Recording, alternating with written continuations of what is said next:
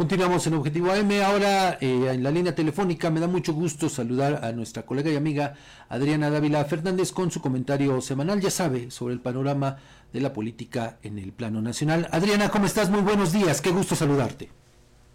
Igualmente, Fabián, qué gusto saludarte. Te confundí hace ratito con Edgar, pero es un gusto saludarte a ti y a tu auditorio. Y hoy en este viernes, el, penúltimo viernes de este año, eh, quisiera empezar un poco mi colaboración, Edgar, con un dicho que reza así. Quien no conoce eh, la historia está condenada a repetirlo. Y vaya que eh, los mexicanos hemos fallado en darse a conocer a las nuevas generaciones. Las y los jóvenes que nacieron después del año 2000, Fabián, casi nada conocen sobre el significado de la alternancia política. Cuando ellos nacieron ya tenían credencial de elector para votar, cuando ellos nacieron ya había un organismo ciudadano que organizaba las elecciones, cuando ellos nacieron ya había organismo autónomo o estaban dándose los primeros pasos para la transparencia luego del día del año 2000. Eh, ellos no sabían o no saben que se pusieron los cimientos de la transparencia y la rendición de cuenta para los gobiernos después de décadas de luchas de muchas, de muchas eh, personas, de miles de personas que dieron batallas con costos bastante altos para lograr tener las instituciones que tenemos.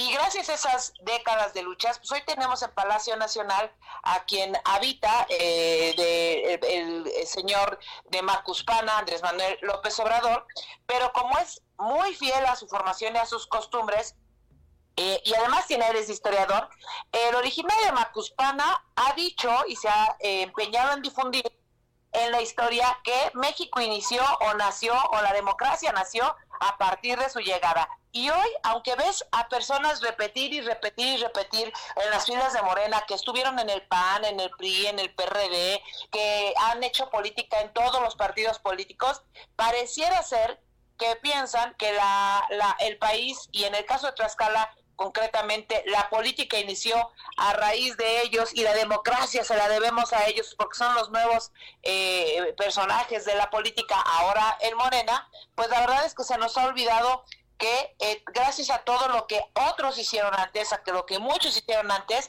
pues tenemos las instituciones que tenemos. Y la verdad es que es muy triste, es muy patético ver cómo después de todo esto se ha generado una política que parece de chiste. A lo mejor te acuerdas de esta frase, eh, eh, Fabián, Ricky Riquín Canallén y todo el mundo se reía. ¿Cómo olvidarla? O también te acuerdas de esta, otra, ¿no? Que tengan cuidado porque en una de esas los voy a acusar con sus mamás y con sus papás. O la otra, hay que llamar a que le bajen todos porque al diablo la delincuencia, fuchi, guácala. Bueno, eso nos causaba risa. Y a todo el mundo le causaba risa, ¿recuerdas, Fabián? Claro. Bueno, pero no nos causa risa ver cómo se asesinan a unos jóvenes en Salvatierra. Tampoco nos causa risa las más de 427 masacres que se han eh, registrado en este sexenio y que la organización Causa eh, en Común los ha contabilizado una por una. ¿Quién puede reír, Fabián, ante las masacres de Caltitlán? ¿Quién puede reír ante las desapariciones de los jóvenes eh, en, en, Jalisco? ¿Quién puede reír ante las muertes del COVID? ¿Verdad que no nos causa risa? Y menos podemos reír ante quien nos promete que siga la transformación. Porque la transformación ha sido justamente que se falsifique la historia, la transformación ha sido justamente que se mienta sobre lo que pasa en este país y la transformación es justamente prometerte más de lo mismo, es decir, ineficiencia, es decir, irresponsabilidad, es decir, derroche de recursos y es decir, la política en donde electoralmente se opera desde los gobiernos estatales, municipales y federal. De eso se trata la transformación y de eso se trata lo que hoy nos ofrece en este fin de año, ya casi por concluir su sexenio, el originario de Macuspana y la señora Claudia Sheinbaum. Y te faltó decir, mi estimada Adriana, es decir, la incontinencia verbal. Si lo vemos eh, en los dos últimos hechos de, sangre, con estos jóvenes de, eh, que fueron ultimados, tú lo recordás cuando se les eh, criminaliza, se les revictimiza y se afirma que perdieron la vida porque compraron droga con el competidor de enfrente, una y dos, con esto que ocurrió en Salvatierra, eh, Adriana, cuando también pues se hace alusión a eso, ¿no? al consumo de drogas, algo que a fin de cuentas no resultó así. Por eso hablo de la incontinencia verbal. Pero además de, lo dice un eh, personaje que, bueno, dos personajes, porque lo repitieron tanto el presidente como Claudia Sheinbaum, ¿no? Acuérdate que son como una repetición permanente, eh, y además lo hacen quienes desaparecieron las encuestas nacionales, eh, de concretamente el INEGI que hacía para la prevención de las adicciones lo hace quien antes criminalizaba y decía que la culpa era del gobierno y ahora del gobierno federal y ahora pues la culpa es de los gobiernos estatales, ¿no? Pero ¿quién, ¿a quién le corresponde combatir al crimen organizado, Fabián? Al gobierno federal. Eh, pero además, bueno, las madres eh, de los jóvenes han pedido que se les ofrezca disculpas. Y el señor, pues por supuesto que no está más feliz diciendo que gracias a que voló ayer un helicóptero por eh, sobrevoló la zona de Acapulco, ya ve los foquitos y la gente está feliz, feliz, feliz en Acapulco.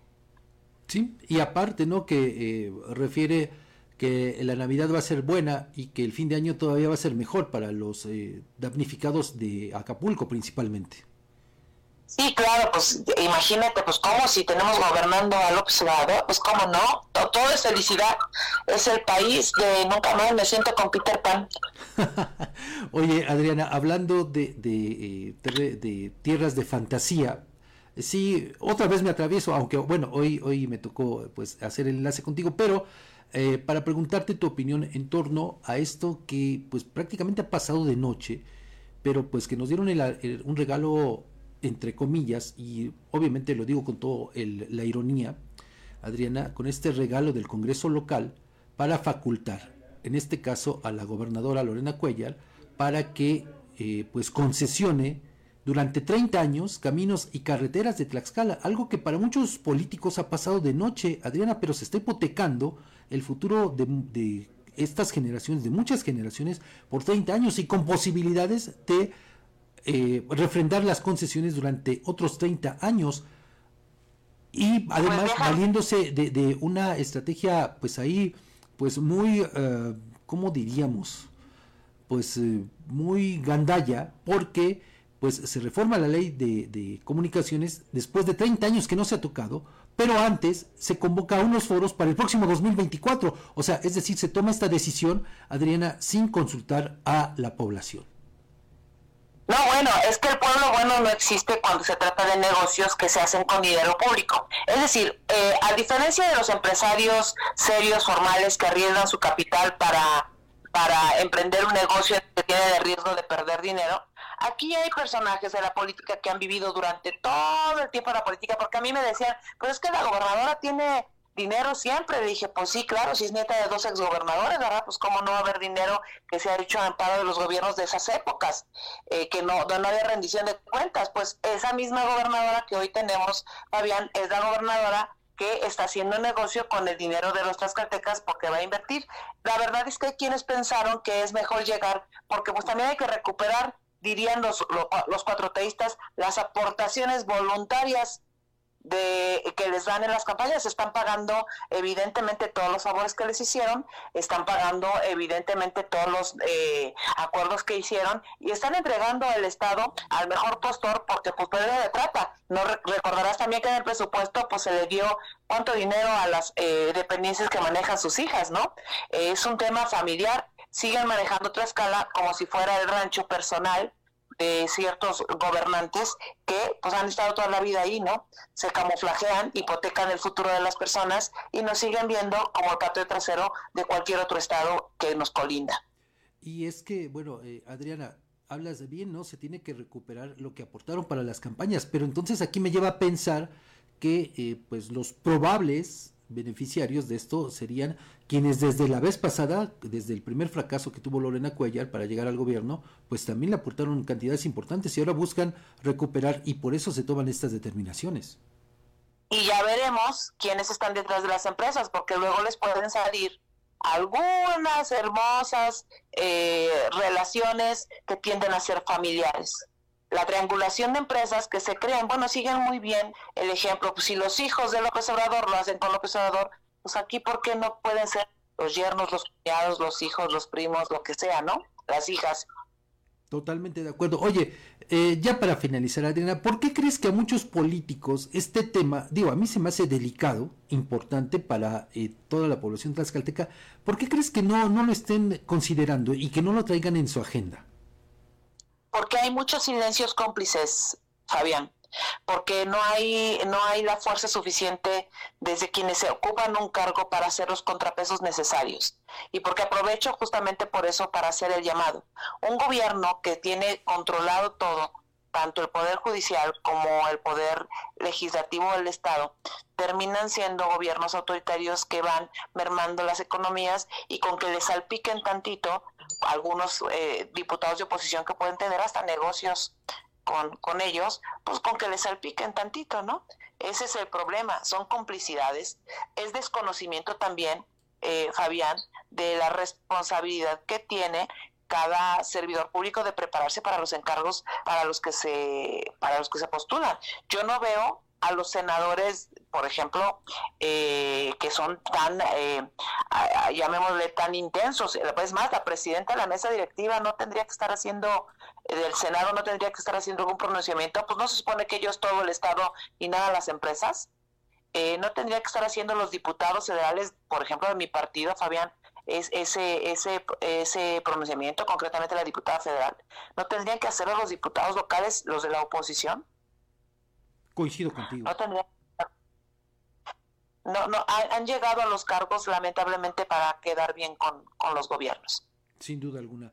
Adriana, pues te agradezco mucho tu comentario y bueno, pues aprovecho para, a nombre de la estación, de pues quienes laboramos aquí, de que también de quienes colaboramos, pues eh, que pases unas felices eh, fiestas en esta Navidad. Ya nos estaremos escuchando la próxima semana, ¿no? También. Dios mediante, claro que sí. Gracias a, todos ustedes, gracias por la oportunidad de permitirme colaborar los jueves con ustedes. te mando un fuerte abrazo, Fabián. Siempre es un gusto platicar contigo y poder compartir eh, con periodismo profesional eh, estos espacios. Muchas gracias, Adriana. Te mando un fuerte abrazo a ti y nuestros mejores parabienes también para, para toda tu familia. Muchas gracias, muy buenos días.